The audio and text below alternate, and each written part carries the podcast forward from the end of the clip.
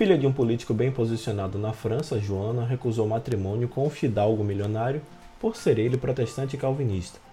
Casou-se então com o barão de Chantal, católico fervoroso com quem levou uma vida profundamente religiosa e feliz. Eu sou Fábio Cristiano, hoje é quarta-feira, 12 de agosto, e este é o podcast Santo do Dia. O Santo do Dia traz diariamente as histórias e obras dos santos da Igreja Católica e aos domingos a reflexão do Evangelho do Dia e outros temas relacionados ao segmento católico. Disponível nos principais tocadores de streaming como Spotify, Deezer, Apple Podcast, Google Podcast, Castbox, dentre outros. Você pode assinar nesses tocadores e ouvir sempre que houver novos episódios.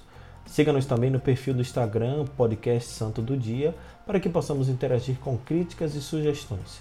No episódio de hoje vamos falar um pouco sobre a vida de Santa Joana Francisca de Chantal Sejam bem-vindos ao Santo do Dia.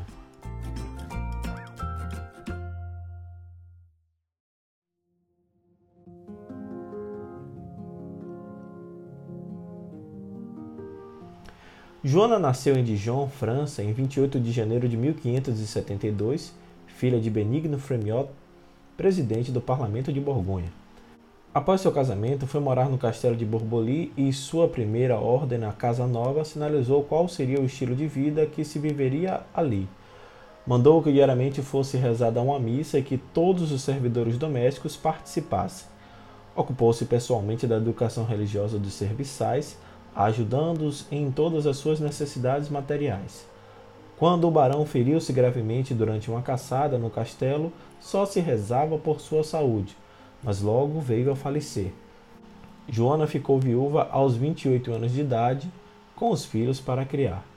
Dedicou-se inteiramente à educação das suas crianças, abrindo espaço em seus horários apenas para a oração e o trabalho. Nessa época conheceu o futuro São Francisco de Sales, então bispo de Genebra.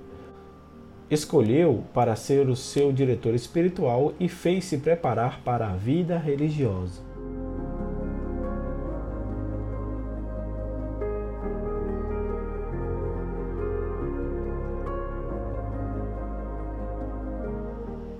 Passados anos de viuvez e depois de ter muito bem casado as filhas, deixou o futuro barão de Chantal, então um adolescente de 15 anos, com o avô benigno no castelo de Dijon e retirou-se em um convento.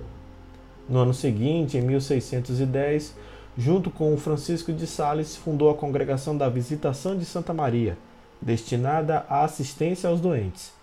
Nessa empreitada, juntaram-se a baronesa de Chantal, a senhora Jaqueline Fabré e a senhorita Brechá. Joana então professou os votos e foi a primeira a vestir o hábito da nova ordem. Eleita Madre Superiora, acrescentou Francisca ao nome de batismo e dedicou-se exclusivamente à obra, vivendo na sua primeira sede em Annecy. Fundou mais 75 casas para suas religiosas com toda a sua fortuna, mas não sem dificuldades e sofrimentos e sofrendo muitas perseguições em Paris, sem nunca esmorecer.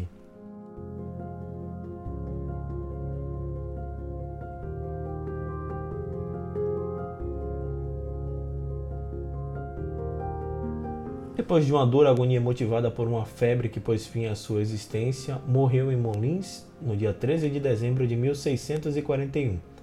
Atualmente, as Irmãs da Visitação estão espalhadas em todos os continentes e celebram, no dia 12 de agosto, Santa Joana Francisca de Chantal, que foi canonizada em 1767 para ser venerada como modelo de perfeição evangélica em todos os estados de vida.